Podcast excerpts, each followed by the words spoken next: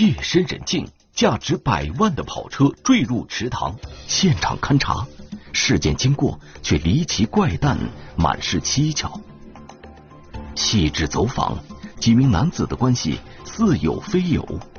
深入摸排，一场豪赌的背后隐藏着不可告人的秘密。池塘里的跑车，天网栏目即将播出。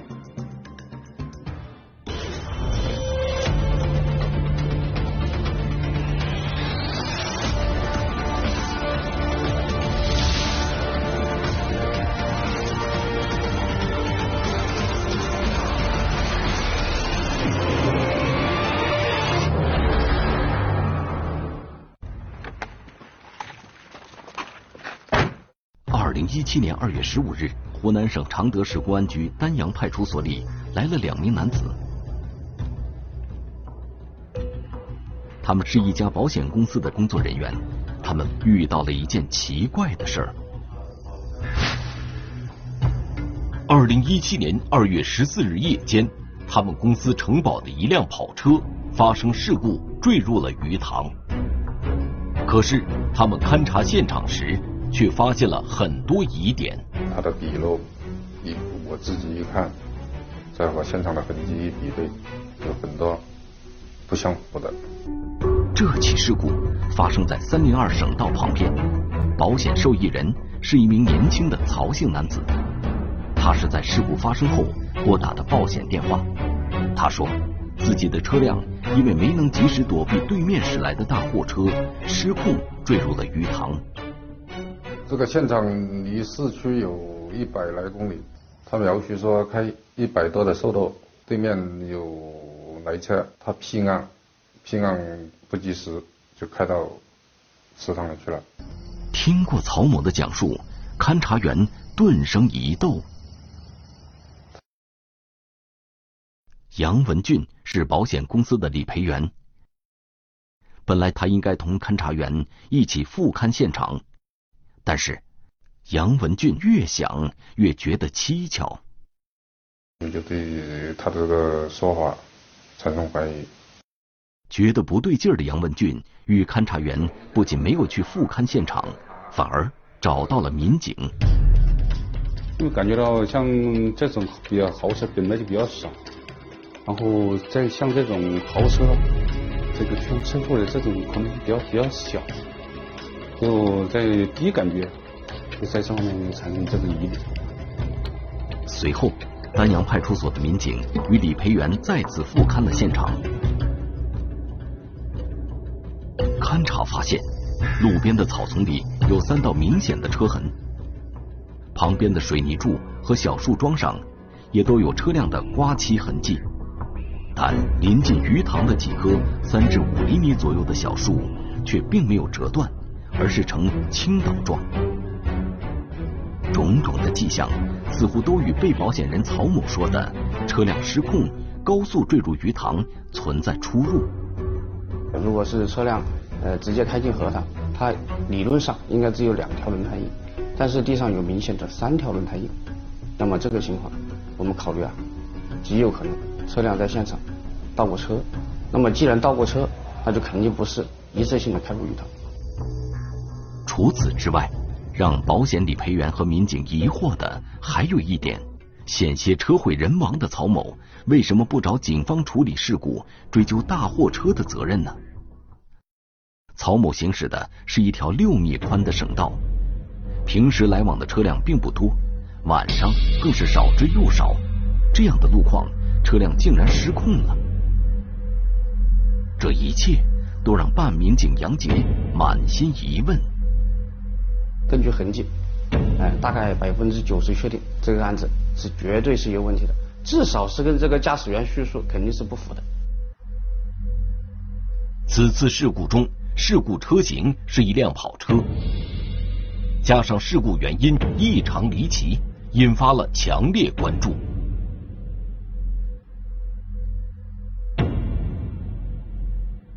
据我了解啊。在我们市里面是应该是第一起。经调查，驾驶员曹某，二十八岁，湖南省常德市汉寿县人，根据其金额，保险公司应当需赔付其四十五万多元。如此巨大的数目，主办此案的杨杰察觉到，这其中有种说不出来的异样。当时我接到这个情况以后啊，觉得这个事情很蹊跷。杨杰决定把曹某请到派出所进行当面询问。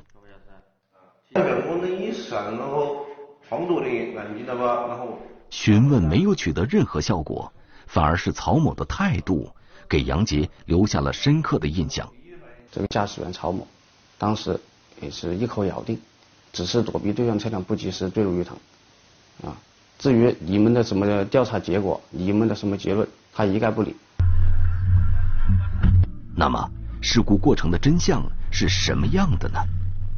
为了还原事故的经过，常德警方以类似车型在相似地点进行试验，可几次试验都未留下与事故现场相似的痕迹。曹某留下的刹车大概也就只有一一米左右，但是我们现场实际的刹车痕迹有将近六到七米，这也就。充分说明了这个曹某当时下水的速度肯定不可能啊有六十码。反复试验，结果都与曹某的讲述不符。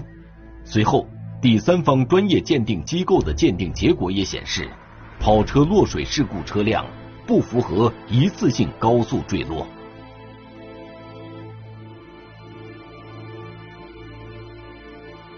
二零一七年二月二十日，警方第二次传唤了曹某。此时，曹某还是坚持之前的说法，可这一次，他却没有了第一次面对警方时的从容。他沉默了很久，不回答问题。由于事故地周围没有监控，当晚也没有其他的目击证人，跑车落水事故一时陷入了僵局。经过警方与保险公司两次勘查，现场。疑点重重。之后，车主曹某对事故过程的讲述，更让保险公司的工作人员和办案的公安民警倍感蹊跷。然后来，他说你跟公公来他说是因为躲避对方的车辆，而这个打方向盘不及时，就是直接坠入了河塘。接下来。警方首先调查了二月十四日事故当晚曹某的报险电话。他说是乘坐的，啊，说是过曹某交代，打电话的手机是他在脱险后向一个不认识的过路司机借的。可在调查中，民警却发现这位借电话的陌生人与曹某早有联系。竟然在两个月前，曹某就和这个司机有过通话。两个月前通过电话的过路司机，为什么会出现在事故现场？这难道仅是巧合？民警还发现，过路司机与曹某都是湖南省汉寿县的居民。既然两人之前就有过联系，且还是同乡，那么二人之间会不会有什么秘密呢？发现这个情况以后啊，我们所有的民警，也就是说都很兴奋了，啊。终于，这个切入点被我们找到了。杨杰立即展开调查，却发现机主是一名女子。这名女子就住与曹某家相隔几公里的地方，虽相距不远，可经过摸排，警方发现这名女子与曹某并没有来往。可有一点却让杨杰对整个事故的调查重新燃起了希望。这个女子的弟弟，呃，熊某跟曹某，别人反映，呃，也就是说是同学，说他们之间有关系。那么，这位弟弟到底知不知道事故的内情呢？很快，杨杰传唤了小熊。一开始，他也是矢口否认，呃，不承认有这样的事。据他自己解释。呃，当时因为是接到了这个曹某打的电话，才去接他。你跟曹江南买哪来的啊？啊？当时我们就呃觉得他的他的讲话神态啊，明显的很紧张，哎，明显的有问题。根据小熊的讲述，二月十四日晚上，曹某脱险后，并非如曹某所讲，是小熊恰巧路过借出了手机，而是被曹某主动打电话叫过来的。不仅如此，在随后的调查中，杨杰还发现，跑车坠入鱼塘之前，曹某与小熊保持着密切的联系，并且事故之前，小熊与曹某通话时一直用的是自己的手机。事故当天却换了姐姐的号码。随后的取证过程中，民警发现，事故前一天，曹某与小熊宾馆的年轻人一同住进了金市的一家酒店。三个人住在一起，啊，吃饭也是在附近。民警进一步查询三人的行踪，发现事故发生前，三人的行动异常诡秘。当时他们就先后从酒店出来，熊某驾驶车辆，还有这个曹某驾驶车辆，呃，都是赶往这个事发地点。随后，民警发现，在曹某驾驶跑车坠塘的相近时间段，小熊也曾驾驶另一辆车，出现在了距离坠车地不远的位置。而此前，曹某一再坚称自己是独自驾车前往安乡的。并没有其他人跟随。可是从道路监控上看，曹某的车内还有第二个人存在。曹某为什么要向警方撒谎，说出事时车上只有自己一人呢？车上肯定不止他一个人。为什么需要两个人呢？因为第一，如果车子真的以高速坠入鱼塘，我讲的不好听，可能会有生命危险。那么多出来的这个人？跟随曹某的目的果真如此吗？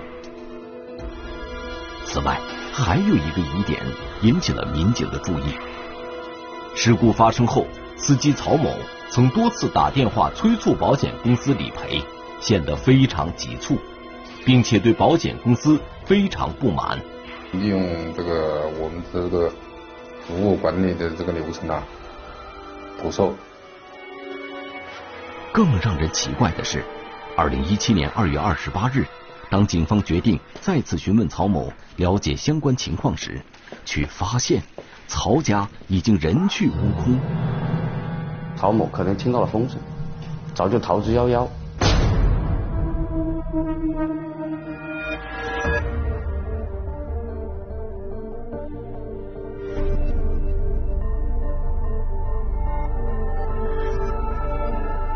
为了找到曹某。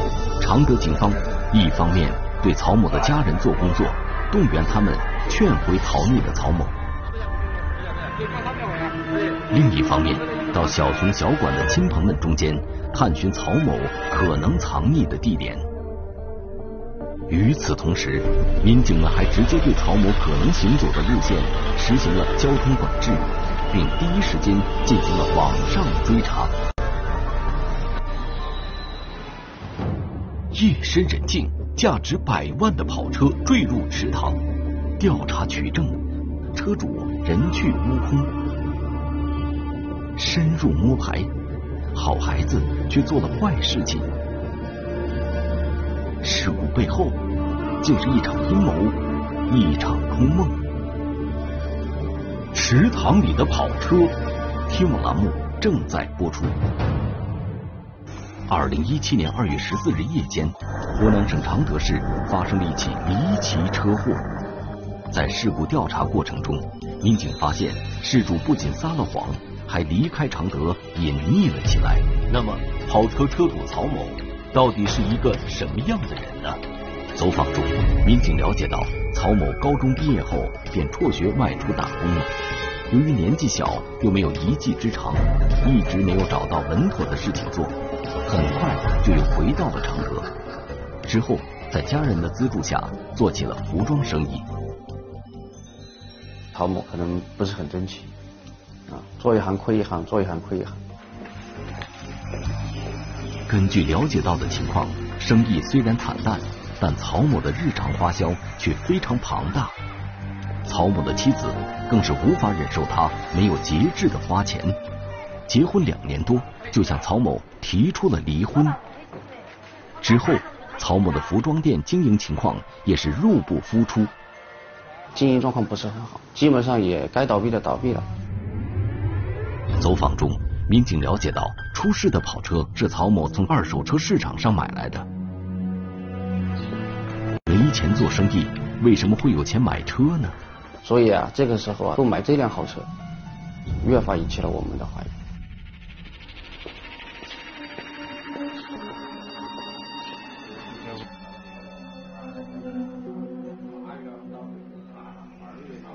民警发现，曹某的日常消费都是小额支出，并没有购买跑车的消费记录。杨杰觉得，曹某的行为常人难以理解。我个人觉得，肯定是还是有有原因的，也是不符合实际的。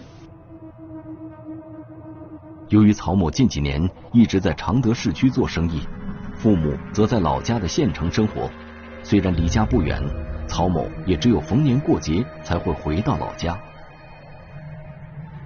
家人基本上只知道他在外面做生意，对他的其他情况可能一概不知。直到跑车落水事故发生前，曹家父母一直都认为自己的孩子是一个懂事听话的好孩子，因此在警方第一次登门调查时，曹家父母并不相信孩子买了跑车，并且还出事了。他们都是很诧异，认为是不是公安机关搞错了。并还发现，由于曹某是家中三姊妹中唯一的男丁，同时又是家里排行最小的，从小就很受家人宠爱。家里对他啊可以说是近乎这个溺爱，什么事都随着他。因而，胆大的曹某并没有把购买跑车的事告诉家人。二零一七年三月二十日，在民警和家人的劝说下，曹某从外地返回了常德，并且主动到公安机关说明情况。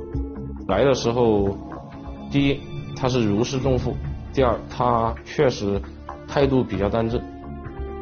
我关系他出差，三个男的都是呀。这一次，曹某终于说出了实情。据曹某讲，出事的跑车是他从长沙一个二手车市场上买来，车人是一名叫老童的男子。根据曹某的供述，卖车人老童与他恰巧是同乡，由于常年做二手车生意，显得非常阔绰。当时我们进这个案子调查的时候，我们就知道有这么一个人，但是呢，一直呢，让呃将他这个和这个案子。是联系不上来，也就是说差那么一个切入口。原来在此之前，民警调查小熊和小管的情况时，就在小管的手机里发现了一些二手车、水烟车、事务车的交易群，而老童就在这些群里，并且在跑车落水的前几天，小管还和这个老童打过电话。显然，要弄清楚跑车落水的真相。找到卖车的老童是最为关键的一环，警方立即将老童纳入了侦查视线。老童三十八岁，十几岁时，老童就南下广东，在一家汽车行打工。经过十几年的打拼，最后在长沙的二手车市场做起了倒卖车辆的生意。让警方奇怪的是，老童所卖出的二手车中。有一大部分后来都发生了交通事故，出现了意外爆损的情况。这个车从童某介绍购入以后，然后转到其他人名下，为什么不是水淹就是火烧？这个事情显得不符合常理。随着警方对老童的深入调查，更多疑点出现了。这些经老童手卖出并发生事故的二手车。他们的车主只会在向保险公司报损索赔的时候才出现，其他事情都是老童与保险公司接洽并处理的。这个童某在保险公司可以说已经算是很出名的人物，几乎是每个保险公司都知道他。呃，因为呃很多出了事情的保呃这个车辆都是由童某去接手处理。呃，这是一台，这是一拳，另外姓曹的他单独作案一拳。嗯。这个是，啊，这个是，他是一辆。我们现在查明的案件，已经姓曹的他们涉嫌的是两起案件。呃，平安。而在这次跑车落水事故中，老童的身影再次出现了，难道这会是巧合？杨杰因此有了大胆的假设：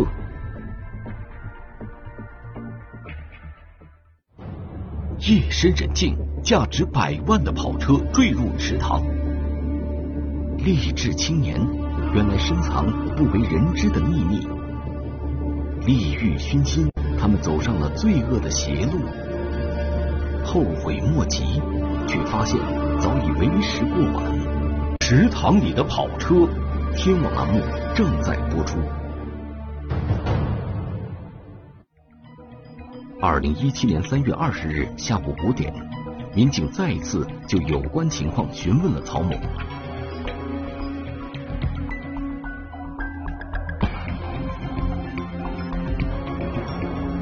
这一次印证了杨杰的猜想。后来他思考了片刻之后，也直接跟我说，他的幕后。啊，指使，也就是童了。于是，办案民警展开了对老童的追查。警方发现，老童一家都居住在长沙，并且老童的生意铺得很大，平时总是在寻找车辆的卖主，经常到全国各地去看车、收车。就在老童得知民警找事故车主曹某了解情况后，就变成了一只惊弓之鸟，一直都没有回家。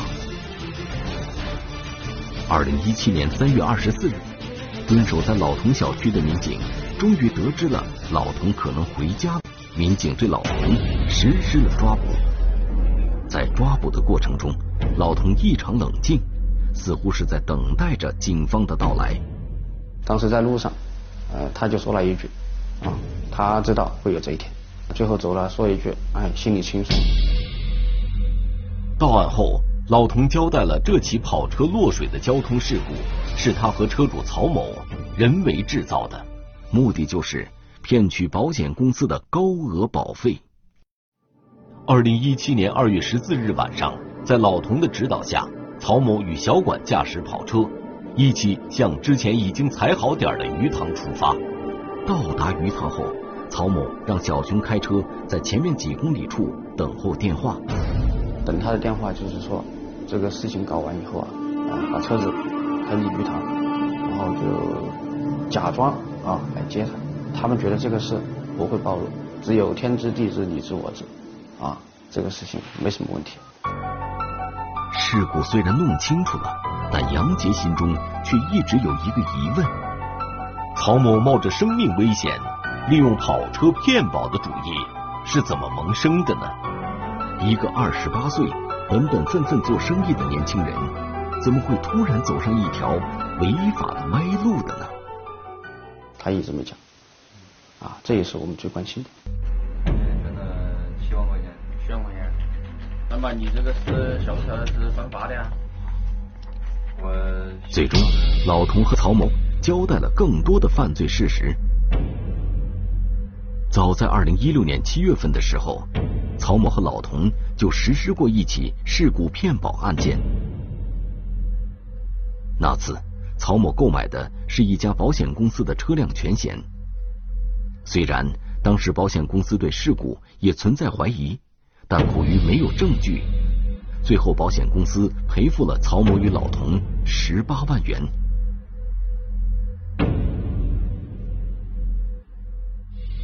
据老童交代。他专门总结出了一套精细的骗保套路。